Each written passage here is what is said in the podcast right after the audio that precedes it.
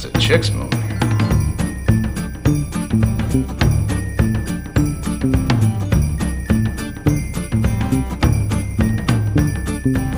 ¿Cómo se vive la Navidad en las comedias románticas? ¿Cómo es el amor navideño según Hollywood? ¿Cuáles son los conflictos en estas pelis? ¿Qué tipo de personajes encontramos? Les damos la bienvenida a una edición especial de Chick Flicks, un podcast sobre todo lo que el cine nos enseñó sobre el amor y la Navidad en la pantalla grande. Mi nombre es Lucía Lloras. Y yo soy Martina Stringa, y en este episodio nos vamos a centrar en las comedias románticas en las que la Navidad juega un rol muy importante. Noté que la Navidad es el momento para estar con los seres amados. y aunque realmente me mata decirlo, debo reconocer que el ser amado para mí eres tú. ¿Y qué sería la Navidad para nosotros? Uf, bueno, creo que por empezar nada que ver como en las pelis, ¿no? Que vimos que yo recuerdo por lo menos en la tele por cable cuando yo era chica tenías toda la semana previa al 25 de diciembre que te pasaban todas las pelis navideñas habidas y por haber, todas con nieve. Obviamente la nieve es un componente indispensable para la Navidad, pero que a nosotras nos queda un poco alejado, ¿no? De nuestra realidad sudamericana. Sí, eso es cierto. Yo comparto los mismos recuerdos de mi infancia mirando mi pobre angelito una y otra vez, pero en bolas bajo el ventilador, más o menos. comiendo Viteltoné. Eh, claro, por supuesto, comiendo Viteltoné y escribiendo cartitas para Papá Noel que vivía en algún lugar llamado el Polo Norte, pero anda a saber qué era el Polo Norte, ¿no? Solo sabíamos que había mucho hielo y quedaba efectivamente al norte. Más datos que esos no había.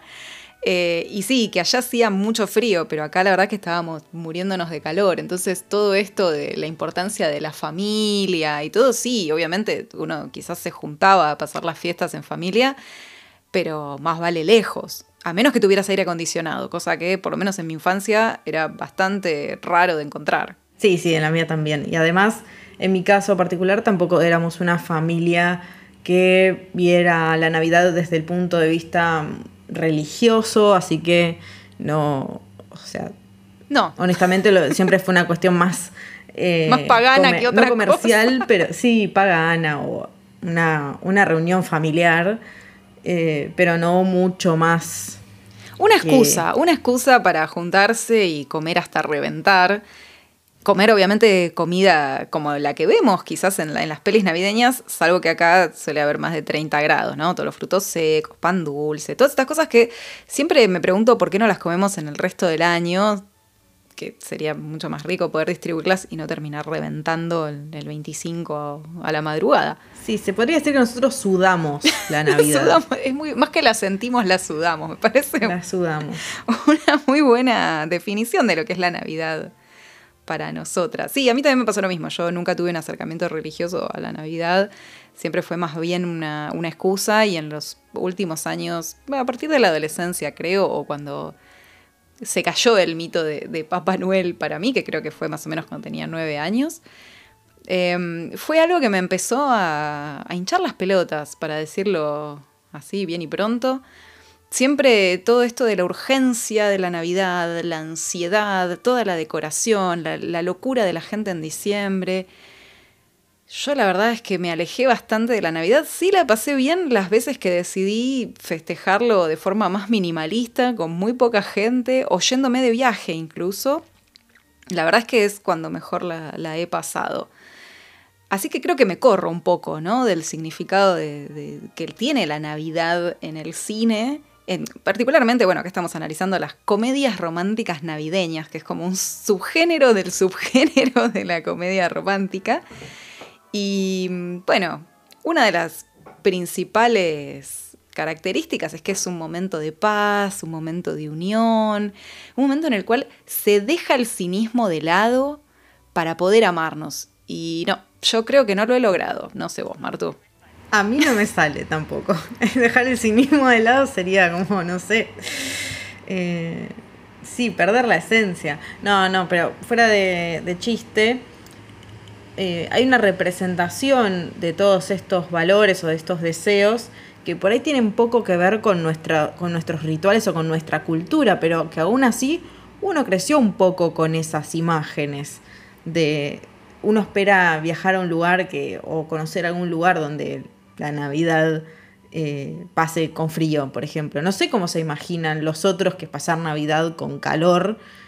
Eh, Capaz no se lo imaginan, capaz piensan que en lugares que hace calor la Navidad no existe, es otra opción. Si nos remitiéramos solamente a lo que representa el cine sobre la Navidad, podríamos pensar eso, que la Navidad en lugares cálidos no existe. Sí, es, difícil, de hecho nos costó bastante encontrar películas latinoamericanas eh, o comedias románticas latinoamericanas que, donde se retratara el momento de la Navidad. Sí, tenemos una película argentina que habíamos pensado, pero que no encaja porque no es estrictamente una, comedia romántica. Pero sí, la verdad que es difícil. Si, si bien ahora con el tema de las plataformas y que hay mucha más difusión de este tipo de contenidos, eh, cada vez se va haciendo como alguna variante para que parezca una Navidad más loca, como una Navidad en África o esas cosas, no dejan de, de tener todos los elementos de las películas que hoy, por ejemplo, hoy vamos a dar eh, como ejemplo. Bueno, hay algo, en, igual que creo que sí es común con cómo vemos eh, nosotras desde acá de la Navidad, que es esto de que es un momento de balance del año y que muchas veces una erradamente piensa, bueno, es el momento de tomar decisiones. Se termina el año, tengo que hacer algún cambio en mi vida eh, entonces, bueno, entre sidra y pan dulce, tomo la decisión de acercarme más a lo que me haría más feliz, si es que el balance me dio para el lado negativo. Y esto lo vemos en las pelis. Vemos que los personajes tienen alguna especie, no sé si llegaría a ser una epifanía, pero de repente se vuelven conscientes sobre sus propias vidas y dicen, bueno, esto quizás como vengo siendo hasta ahora no me funciona, no me llena, no quiero ser así, bueno, uso a la Navidad como un estímulo para cambiar esas cosas que no me gustan. El tema es que yo creo que se ha caído más bien en el estereotipo en las pelis navideñas y pasa a ser una, una urgencia como medio mal construida. Digo, el mundo no se va a terminar después de Navidad o después de Año Nuevo. Entonces hay veces que se fijan metas tan poco realistas que nos hacen dudar un poco, mismo en las comedias románticas navideñas, que en general el objetivo, cuando está relacionado con el interés romántico, tiene que ver con conquistar a alguien, no sé, para llevarlo a la cena de Navidad, porque bueno, si no tenés que bancarte que te digan que otra vez estás soltero, soltera. Y esos conflictos como que no, están medio tirados de los pelos. Sí, y además es como que si no te termina siendo que hay que reemplazar eh, la terapia por eh, pedidos y deseos de Navidad, ¿no? Más o menos como esperar que lo del milagro navideño nos haga cambiar de un día para el otro y las cosas no son tan así tampoco. Así que sí, las, este tipo de películas nos traen una manera o una visión de las personas que deciden encarar un cambio personal a fin de año. ¿no? Y con la premisa siempre de ser mejores. Claro, ser mejores personas. Ese aire así hiperoptimista eh, del cual no puedes escapar. Nunca. Nunca. Eso y una especie de eh, magia, nostalgia de la infancia y de la necesidad de reconectar. Bueno, puede ser con la misma familia o puede ser con la noción de hogar que tengan los personajes. Sí, que incluso el hogar no necesariamente tiene que ver con la familia eh, de sangre, sino también con esa gente con la que uno conecta eh, desde los sentimientos como si fuera una, familia, es una cuestión de, sentimiento de, como de pertenencia a un, núcleo, pero no necesariamente eh, una familia de lazo sanguíneo. Bueno, esto es lo que se ve en una peli, una comedia romántica navideña muy clásica del 95, que es Mientras dormías, con Sandra Bullock, que para mí lo, peculiar de, esta peli es que nosotros siempre hablamos en la comedia romántica del flechazo, y en este caso, si bien hay tres flechazos en realidad, porque es primero el que tiene el personaje Sandra Bullock con quien es su primer interés romántico, que es eh, el personaje Peter. Después tiene el flechazo con su hermano, que es con quien finalmente termina casándose, pero en el medio tiene el flechazo con la familia de estos dos hermanos. Ella es una, una chica que, cuya madre murió cuando ella era muy chica y cuyo padre ha muerto hace un año.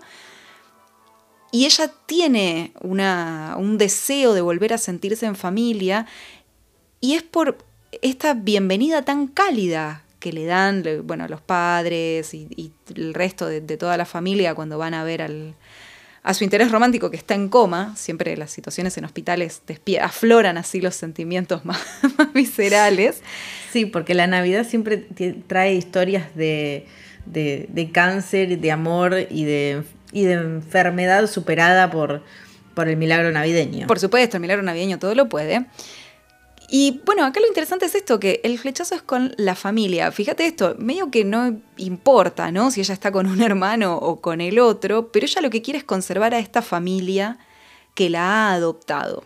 Y de hecho al final, cuando el, el hermano del muchacho que queda en coma va a proponerle casamiento, está le tira el anillo y está toda la familia del otro lado de la cabina ahí presente, como diciendo, todos te queremos siendo claro, parte te vas a casar con todos nosotros. Sí, es como... Venimos en el paquete. Manejan una tanada importante esa familia. A mí me, pareció bastante eh, rara esa caracterización. Me imagino que, a los propios estadounidenses les habrá parecido eh, un poco exagerada. A mí me pareció dentro de todo normal, pero porque... Por los antepasados que tenemos. sí, uno, uno reconoce la tanada y se siente en familia. Y me parece que eh, los, los yanquis también tienen esa cosa de admirar cómo la tradición italiana conserva esa cosa así de la familia y, y de que están todos juntos. No es todo el tiempo así, pero bueno, son como esos rasgos exagerados, me parece la manera de caracterizar a esta familia. Y bueno, esto es una constante en realidad, lo de esta especie de retorno a la infancia, al pueblo natal muchas veces. Lo vemos en, bueno, hay en realidad un montón de películas. Acá vamos a hablar eh, de varias películas de Hallmark. Dicho esto sea de paso, no quiero que pase un momento más sin hacer la dedicatoria especial de este episodio. Este episodio está dedicado a Clara, que se lo ganó porque es una amante de estas pelis. Que me ha obligado a ver bastantes de estas películas. Es mi hermana, se las presento. Eh, no, no se las presento porque está en, el país de las navidades. Justamente. Este está pasando las navidades con nieve, con frío, con lucecitas, con Papá Noel, con todo esto. Así que sí, Martu ha sufrido la, la influencia de Clary con las películas navideñas, pero bueno, se ganó entonces este, este episodio. Bueno, como decía, muchas de, estas pelis de Hallmark lo que tienen es pintar una, especie de pueblo, muchas veces el pueblo natal de, de, la protagonista o de su interés romántico, como un pueblo chiquito en el que todo el mundo se lleva bien, que hay cosas medio inexplicables, pero, pero para bien, ¿no? Hay una especie de magia en ese pueblo de cartón, porque aparte... Están como poseídos por la Navidad. Hay un demonio navideño que ha poseído un pueblo entero. Todo es rojo, verde o dorado. Y bueno. Hay villancicos por todos lados. Hay villancicos por todos lados. La nieve es de Tergopor y no moja ni mancha. Eh, yo que ah, tuve algunas, algunas experiencias de viajar a lugares con nieve y pasados los primeros cinco minutos que uno dice, ay, qué hermoso, qué lindo, te entra a agarrar un frío. De repente tenés todos los, los, borcegos congelados y decís, ah, qué linda la nieve, pero ya me quiero volver. Bueno, este no es el caso porque la nieve es de Telgopor y todos están divinos, increíbles, con nada, un saquito. Casi no necesitan abrigo. No. No, no, no, no. Pero bueno, esto es, como decíamos, un volver a la infancia, volver a los momentos en los que uno fue feliz, podríamos decir. Incluso recuperar un poquito la magia del mito de Papá Noel, mantenerlo no solo para el público que ve comedias románticas, sino también para un público más familiar. Tipo, si los niños estén viendo estas películas, que no dejen de creer en Papá Noel ahora. Bueno, de hecho hay siempre un, un tema recurrente en estas películas, que es el de el personaje adulto que ha hecho su carrera en una gran ciudad y vuelve a este pueblo porque está cansado de la vida en la ciudad. ¿No? Al contrario de lo que vemos en la mayoría de las comedias románticas que analizamos en toda esta primera temporada, que es que en general la comedia romántica transcurre en una gran ciudad, en Nueva York, en Chicago. Acá no, acá se vuelve a ese pueblo, este personaje se ha cansado de la vida adulta, está frustrado muchas veces y descubre que eh, a través de, digamos, de la de Navidad, que todo en realidad es más sencillo, que para ser feliz hace falta menos de lo que pensaba. Para mí este es un mensaje muy, muy polémico. Sí, generalmente este tipo de películas las vemos protagonizadas por mujeres que están de alguna manera obsesionadas con, con su trabajo, con el éxito y que tienen metas como muy, muy claras y a medida que van vinculándose con gente de otros sectores o de, de otros lugares, van como perdiendo van dejando de lado por ahí eso que las obsesiona para buscar la felicidad en las cosas simples, por decirlo de alguna manera. Claro, por ejemplo, en la, en la peli Christmas Under Wraps, que a mí ya en un punto me resulta graciosa, no lo puedo evitar. Ay, sí, a, mí me pareció muy graciosa. Es una, es una mujer, una eh, cirujana que en realidad está haciendo, perdón, es una doctora que está tiene que decidir dónde hacer su residencia médica, quiere ser cirujana como su padre, y está obsesionada con conseguir un, puesto en, el mismo hospital en el cual su padre se desempeñó como cirujano. Y bueno, y no la aceptan. De último momento no la aceptan y se abre una vacante para que se vaya a un hospital en Alaska. Y ella al principio, que no sabe que bueno, que será una pérdida de tiempo, aparte su novio también la, la acaba de dejar en vísperas de Navidad, lo cual es terrible decide tomarse los aviones e irse a Alaska. Que el novio Ah, sí, sí. Perdón que te interrumpa, pero el novio la deja porque ella planea demasiado las claro, cosas. es una persona controladora, claro, claramente. Es adicta al trabajo y controladora. Y ya tiene toda su vida planeada hasta el día que se muera. Bueno, muerte no, porque en realidad no hablamos de muerte en películas navideñas. Y bueno. Salvo que sea de cáncer. Claro, pero bueno, justo si es un tono más feliz, no, no encontramos la muerte. Bueno, entonces se va a este pueblo en Alaska y ella está convencida de que, bueno, va a estar un par de semanas y después le va a salir el puesto que quiere y va a hacer su carrera como cirujana. Y se encuentra con que al final disfruta de estar con esta gente más pueblerina, disfruta de estar en este pueblito que nadie sabe dónde queda y que solo selló los componentes de una película de terror, ¿no? Porque está la protagonista encerrada, nadie sabe dónde, dónde queda este lugar, solamente se puede acceder en avioneta. Eh, hay, un, hay un personaje que tiene ciertos guiños como que, bueno, es Papá Noel, porque Papá Noel resulta que vive en, esta, en este pueblo, en Alaska, y tiene a todos los elfos ahí laburando, haciendo los juguetes. O sea, hablamos de trabajo esclavo, hablamos de un montón de cuestiones que vistas desde otro ángulo arman una alta La gente es exageradamente amable. Todos son exageradamente amables. Uno piensa que en un punto son un poco psicópatas, quizás. Y. Y bueno, ella eh, va entrando en esta vida, se enamora del, del, tipo que la lleva en avioneta, que es el hijo de Papá Noel y que además también ha vivido en una ciudad, eh, ha vivido creo que en Seattle, y ha regresado a su pueblo porque no encontró la felicidad en Seattle y no sabe si hacerse cargo del negocio familiar o no. Eh, y bueno, al final obviamente decide que sí. Escúchame, hacerte cargo de un taller clandestino. Quien pudiera. Qué tan difícil puede ser, ¿no? y hasta ella, bueno, termina eh, curando un reno, porque estas películas plantean que, bueno, ¿para qué querés ser cirujana digamos, humanas y podés simplemente curarle la pata a un reno y salvar la Navidad, porque es lo mismo la veterinaria y la medicina, no importa, es todo lo mismo. Eh, y bueno, ella incluso se compra unos jeans muy, muy cancheros con, con Polar adentro cuando dice, bueno, no, está bien, acá me voy a quedar en este pueblo. Se tiene elementos muy, perturbadores esta película. Sí, a mí me lo que de las cosas que más me perturbaron es que la gente anda muy poco abrigada y que hay, muchas horas de luz. Muchas horas de luz en Alaska en pleno diciembre. O sea, es algo que me resulta muy... Es la magia de la Navidad, Martu, no estás entrando en el código. Claro, Hay poco frío, mucho sol. Porque está Papá Noel, que es un elemento mágico. Sí. y los finlandeses se retuercen en su, en su tumba, ¿no? Pero... Diciendo Papá Noel era nuestro. ¿Qué hicieron con Papá Noel? Pero bueno. Bueno, también pasa, hay otra peli que, bueno, va de la mano con esto, que es A Christmas Movie Christmas. Uf. ¿sí? Oh, sí. Que arranca como una parodia. Yo me ilusioné, tengo que admitir que me ilusioné y dije, bueno, seguro que estas sobreactuaciones y todo este cartón de escenografía va a llegar a algún lado. Y bueno, no, no lo logra. No, no, no, la verdad que no. Eh, es una película en la que una chica que vive obsesionada con las películas navideñas y a su vez es una chica muy trabajadora, pero que tiene miedo de presentarle ideas a su jefe porque el jefe la maltrata.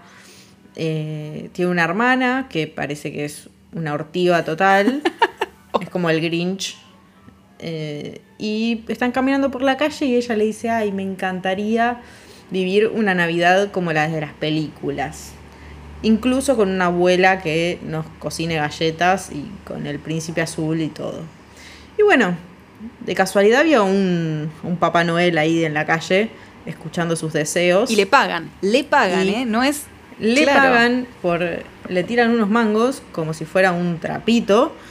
Eh, y al día siguiente, o casualidad, se despiertan dentro de una película navideña. Yo creo que descubrí. Con pijamas combinados. Es, es terrible. Descubrí por qué es tan pedorra la película. Porque la chica se despierta en ese pueblo, así. Primero que se despiertan en la casa, están las dos maquilladas y hacen como el guiño de. "Ah, ¿Vos te maquillaste y te peinaste antes de irte a dormir? Oh, no, creo que debemos estar adentro de una película navideña. Bueno, cuestión que salen a pasear por ese pueblo inundado de gente demasiado feliz, Optimista, sí, sí, sí. optimista, y la chica dice: Si estamos adentro de una película navideña, tengo que encontrar mi storyline. A ver, Hasta ahí vamos re bien. Storyline. No, pero si una persona X que nunca en su vida escribió una película, imagínate lo que va a ser dentro de una película navideña. Desastres. Eso es lo que resulta esta película navideña. Un desastre. Pero bueno, las chicas viven una, Una aventura navideña.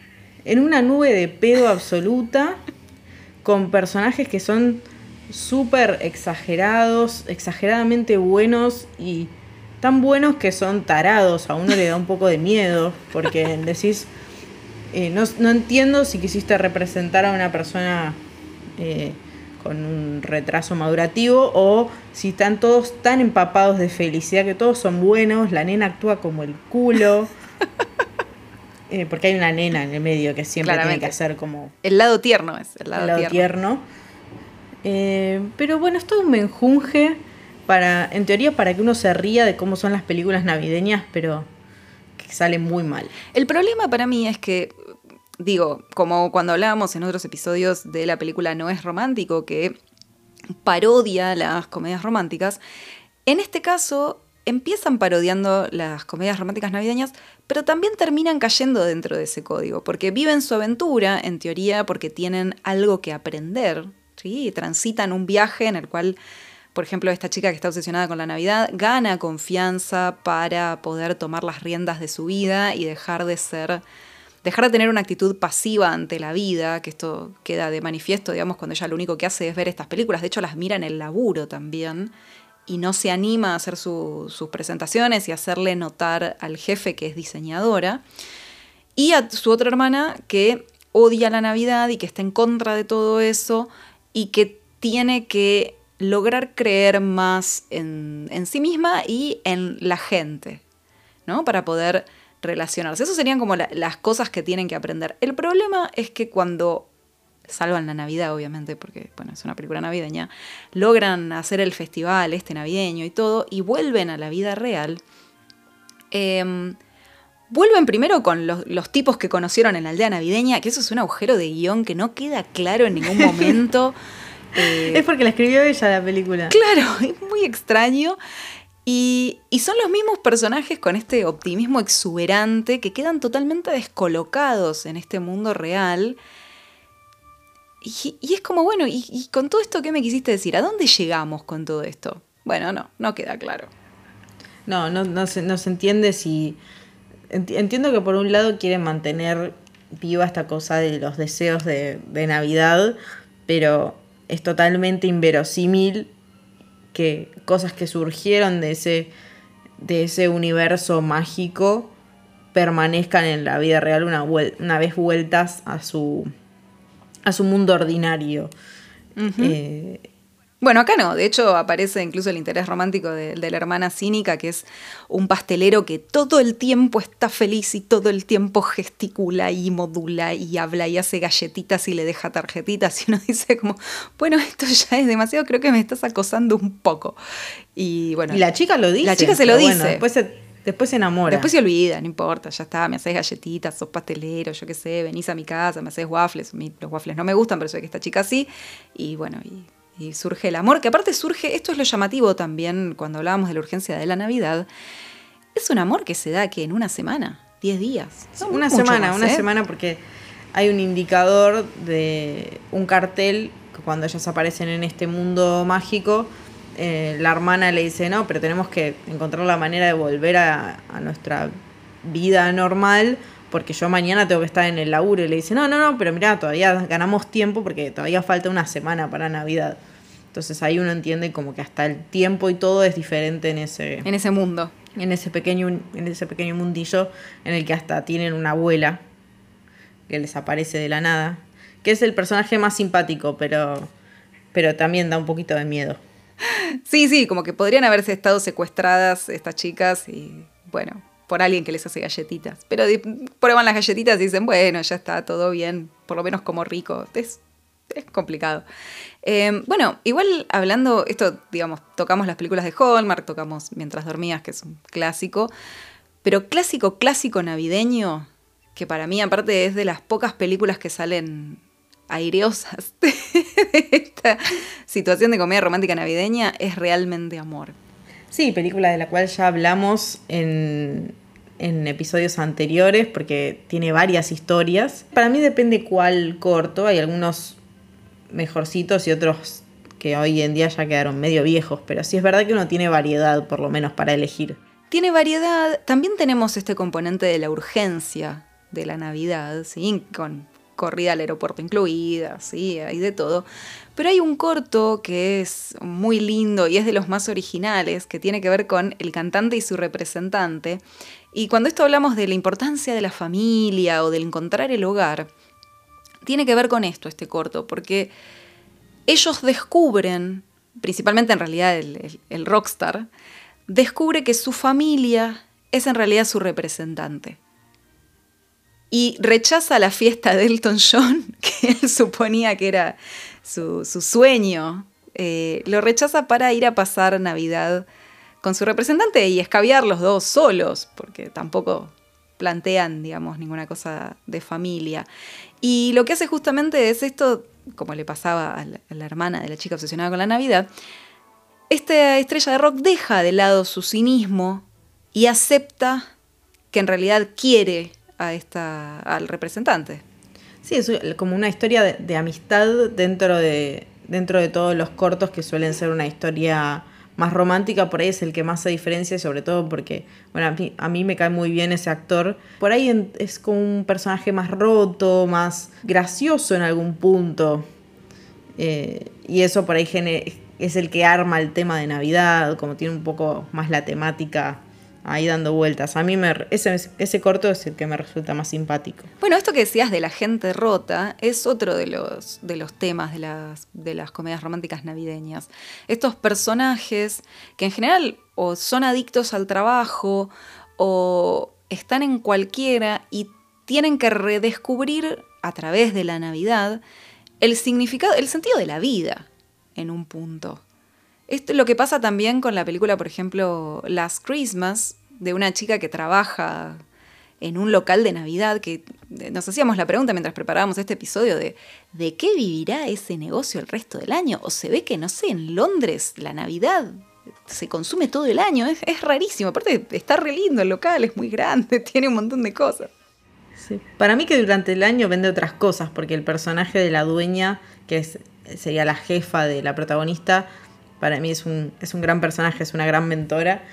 eh, y Que se hace llamar Santa. Santa y que va cambiando su personalidad y su nombre según el rubro al que se dedica con su negocio.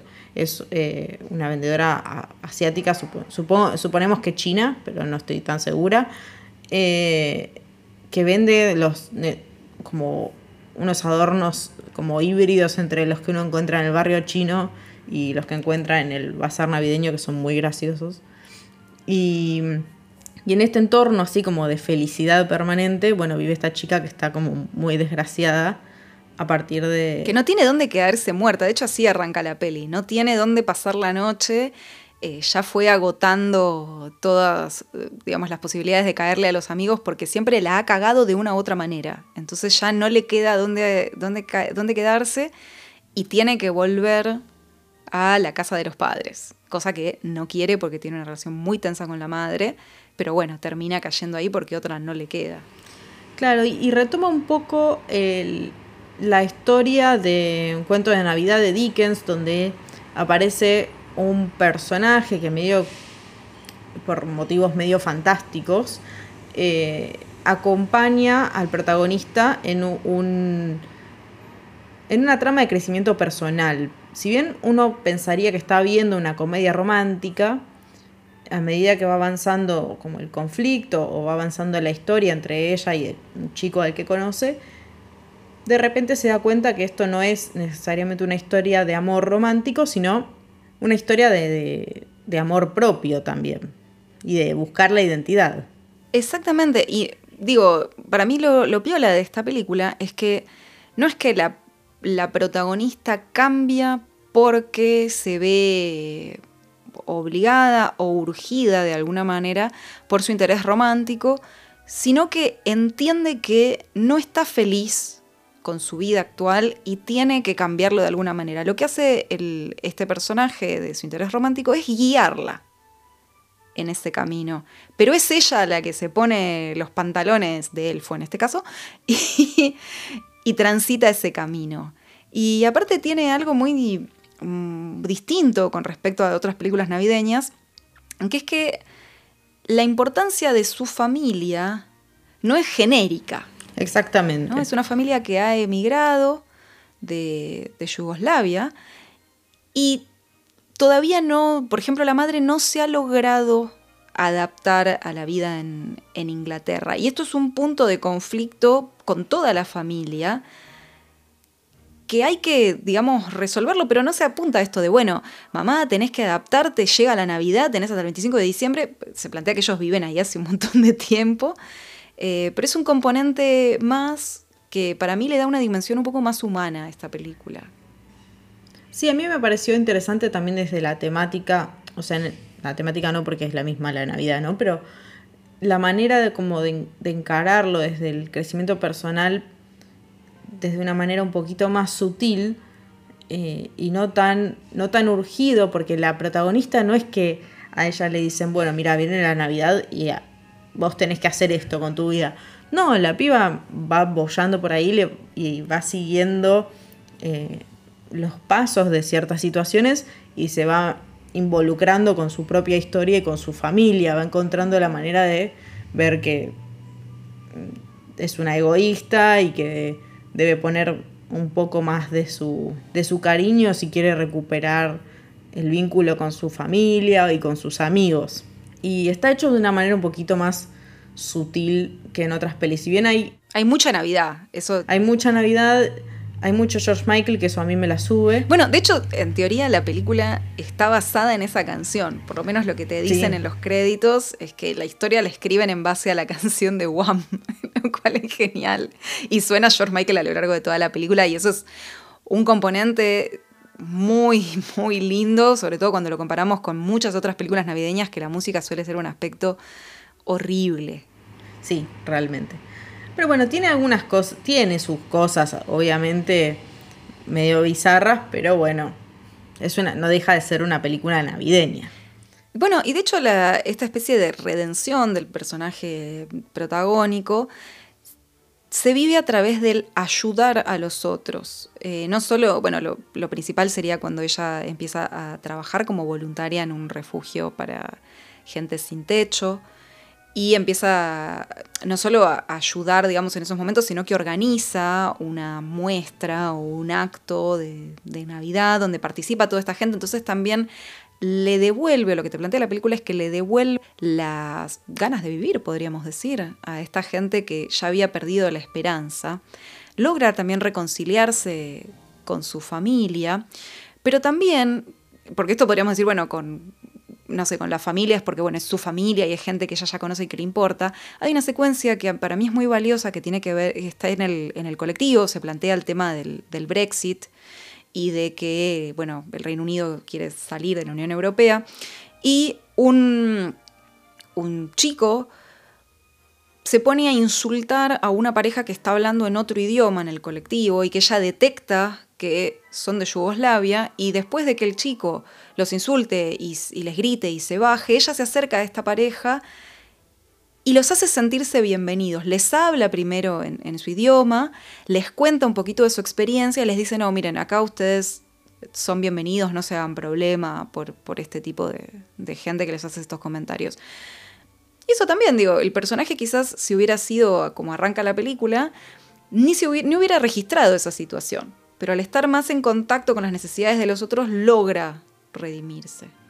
Sí, porque además al principio de, la, de la película, ya incluso que se llama Katarina, usa el apodo Kate, ella quiere que la llamen Kate y hasta la madre le dice, pero vos estás usando un nombre que no es tuyo para parecer que sos de acá, como para estar camuflada. Entonces hay como toda una, una historia no resuelta con respecto a la identidad y, al, y a la herencia. Eso es bastante claro en la peli y la madre hasta último momento está preocupada por cómo se va a integrar a la sociedad y ella le dice, tranquila ya. Ya está. Ya está. Sí, la verdad, dentro de, de, todo lo que hemos visto es como un poquito más fresco. Sí, Sí, sí, sí, es una de las más recientes y también es... Le trae un aire un poquito nuevo, que creo que fue lo que trajo también en su momento realmente amor. Un cambio en todas estas... o una resignificación de estas temáticas. Y bueno, ¿qué pasa con otro de los, de los tipos, digamos, de comedia romántica, en este caso navideña, que sería la comedia romántica navideña adolescente? Porque también encontramos, no tanto pero también hay presentes. Y bueno, uno de los exponentes que encontramos, yo tengo que admitir que la vi con muchísimo prejuicio y al final me gustó.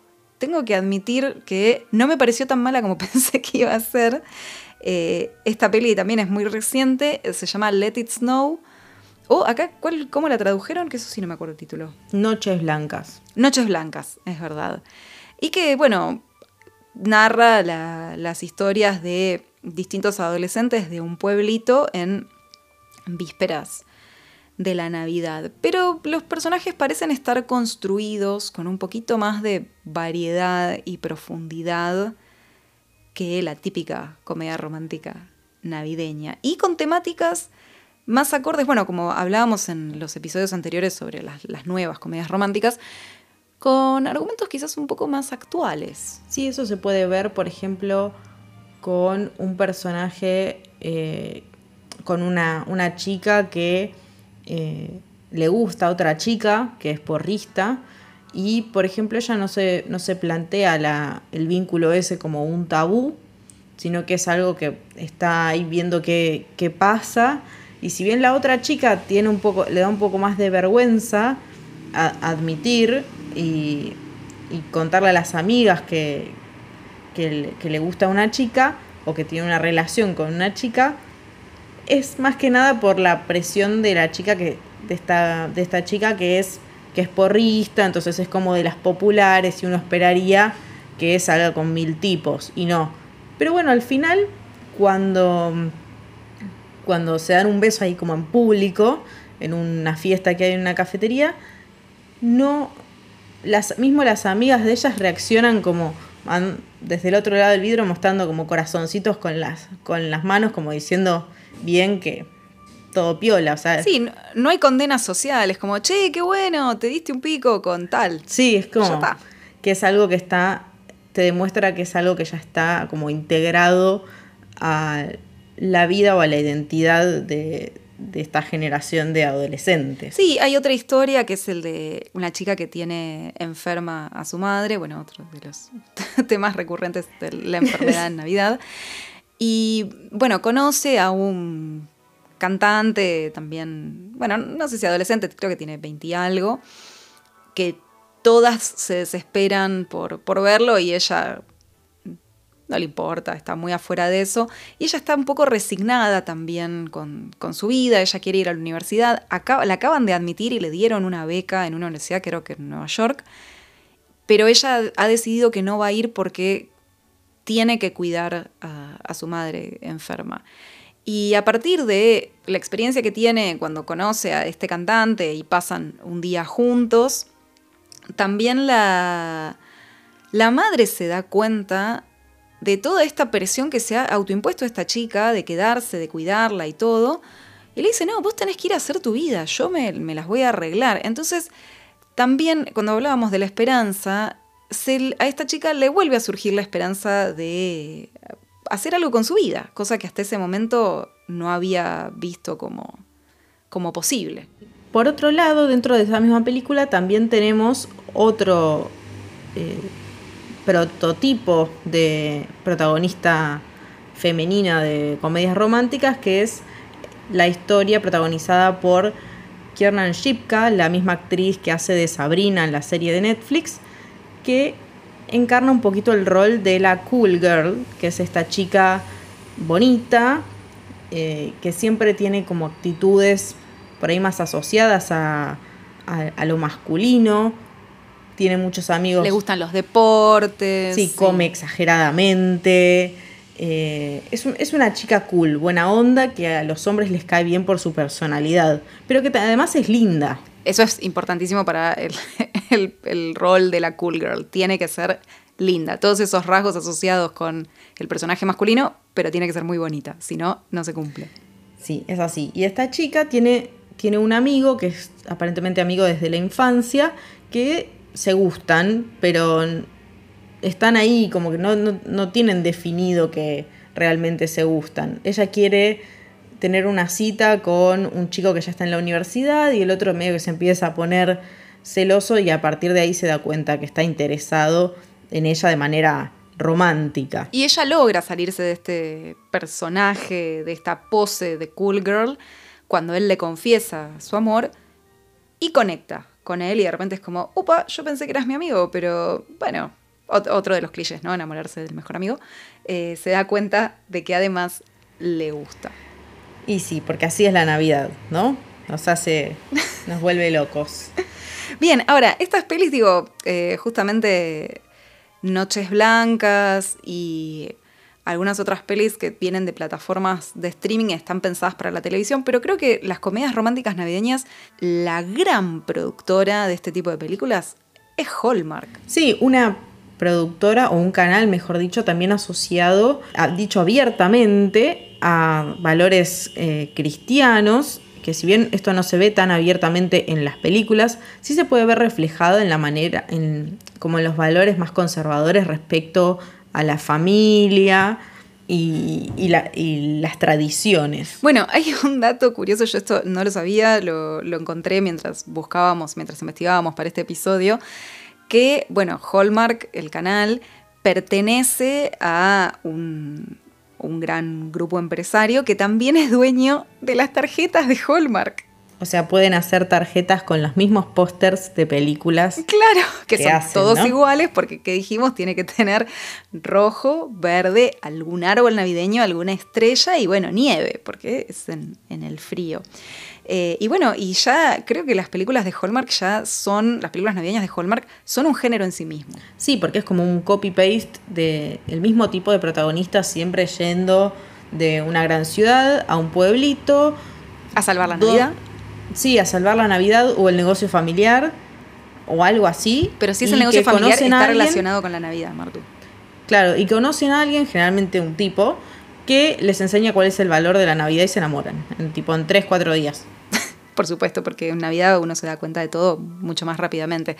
Pero bueno, estas pelis de Hallmark siempre fueron pensadas para, para la tele, nunca fueron pensadas para el cine como por ejemplo Realmente Amor o Mientras dormías o esta peli también de las últimas Last Christmas, ¿sí? Ya están pensadas con un presupuesto incluso más acotado para estrenarse directamente en, en televisión. Esto con las plataformas de streaming está cambiando un poco, digamos también Noches Blancas, que es de Netflix, fue pensada para esta plataforma, pero aún así nos encontramos con que Netflix ha, no sé si decir comprado, pero sí ha acordado tener muchas películas de Hallmark en su catálogo.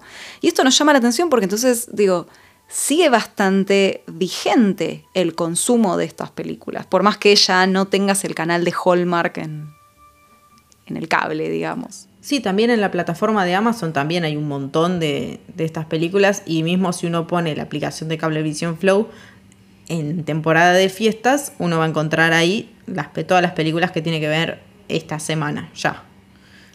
Bueno, hay un tema, digo, esto que decimos que se repite, que son todas iguales en bastantes puntos. Eh, hay una peli que se estrenó hace un mes más o menos, que es Happiest Season con Kristen Stewart, que tiene un rasgo revolucionario, ¿sí? Con respecto a todo lo que venimos hablando de estas pelis, que es que la pareja protagónica es homosexual cosa jamás vista. Recordemos que este género es ultra conservador. Pero a mí me hace un poco de ruido que otra vez, o sea, celebro por un lado esta variedad, en esta vuelta de tuerca en el argumento, pero otra vez el conflicto que encontramos, el conflicto en la película, es que una de las chicas no se anima a confesar a su familia que tiene una novia.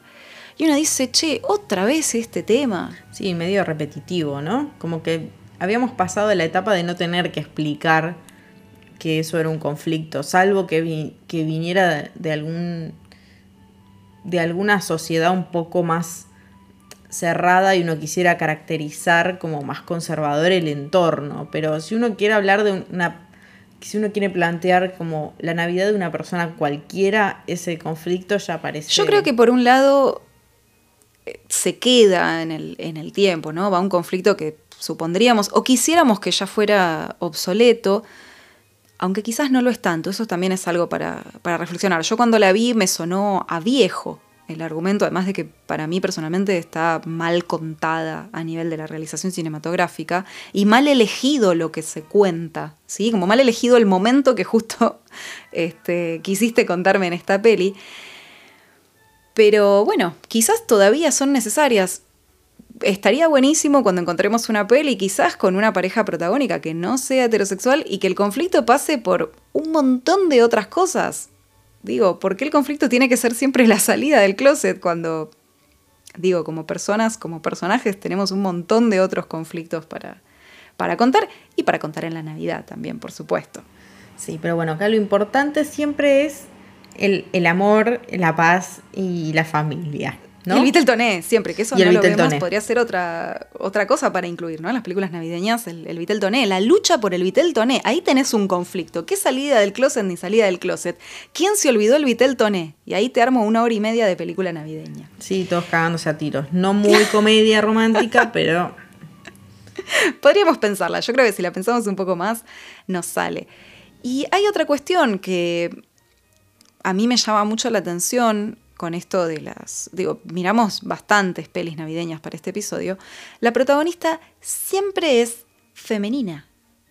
Entonces, ¿de dónde sale todo esto? Digo, y el interés romántico siempre tiene estas características, como hablábamos antes, de un optimismo exuberante. Es tan, pero tan, pero tan bueno, no tiene nada de maldad. Incluso los, los malos, los villanos, eh, son malos hasta que... Está por ahí nomás. Hasta que no. Hasta por ahí nomás. Entonces, ¿qué es lo que estamos buscando acá? ¿Y por qué la Navidad parece estar dirigida solo al público femenino? ¿Qué, pasa ahí? ¿Será que somos solo nosotras las que, las que tenemos que resolver cosas ya para Navidad y encontrar el amor? No sé. Pero eso es lo que nos está diciendo Hallmark. No sé si todas las películas, Hallmark seguro. Claro, Hallmark es el vocero de que la Navidad es para mujeres, nosotras tenemos que resolver estas cuestiones antes del 25 de diciembre o bueno, antes del, capaz el primero de enero, capaz tenemos un changüí, ¿eh? a no desesperar que capaz tenemos una semana más. Pero es algo para, para pensar. Y esta, yo mientras las, las veía, se me ocurría que quizás esta construcción del interés romántico masculino como tan bueno y tan inocente, quizás cumple la función de bálsamo, por decirlo de alguna manera. Todo esto que se, se habla hasta el hartazgo en las películas de Hallmark de la gente que ha intentado triunfar en la ciudad y no lo ha conseguido y por eso se ha frustrado y se ha amargado y vuelve a su pueblo natal. ¿Será un mensaje de, bueno, vos que te esforzaste tanto, pero mira, la realidad es que no hace falta dedicarle tanta energía a esto, mejor quédate en este pueblo, mira, este, capaz no compartís nada con este, con este señor, pero es un buen tipo. Y a mí me hace tanto ruido. Yo creo que es lo que peor me pone de las comedias románticas navideñas. Que Eso es lo que da a película de terror, al fin y al cabo. Sobre todo si es en el medio de Alaska también. Sí.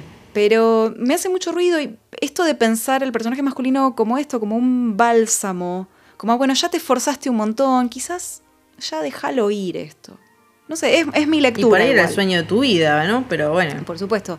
Es mi lectura de todas formas, pero es algo que tengo que admitir que me hace mucho ruido en este tipo de películas. Sí, aparte el tema es que eso es una visión que se que se, que se repite un montón y, en todos los formatos que uno se pueda imaginar de, de, de estereotipo de, protagonista y, y estereotipo de, interés romántico. Entonces, yo a esta altura no creo que la gente consuma esto a la manera obsesiva como la protagonista de el Christmas Movie Christmas, pero... Hay un consumo irónico, hay un consumo irónico y no sé si sabían, les paso el dato, que hay gente que ha inventado cartones de bingo con estos componentes que hablábamos de las películas de Hallmark para jugar durante las fiestas. Y esto también se ha convertido en juegos para escabiar.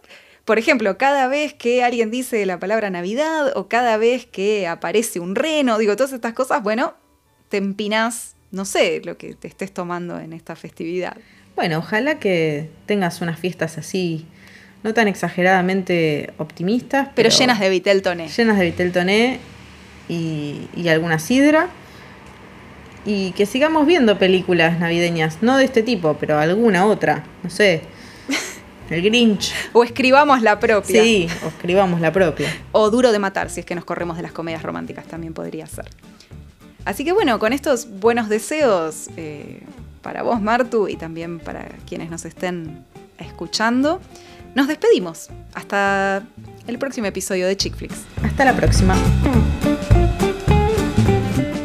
Este programa fue grabado por Vera Contenidos. La conducción estuvo a cargo de Lucía Lloras y Martina Stringa. La producción edición por Nania Balsa. Búscanos en Instagram como arroba chickflix.podcast y entérate de todos los contenidos de Vera en veracontenidos.com.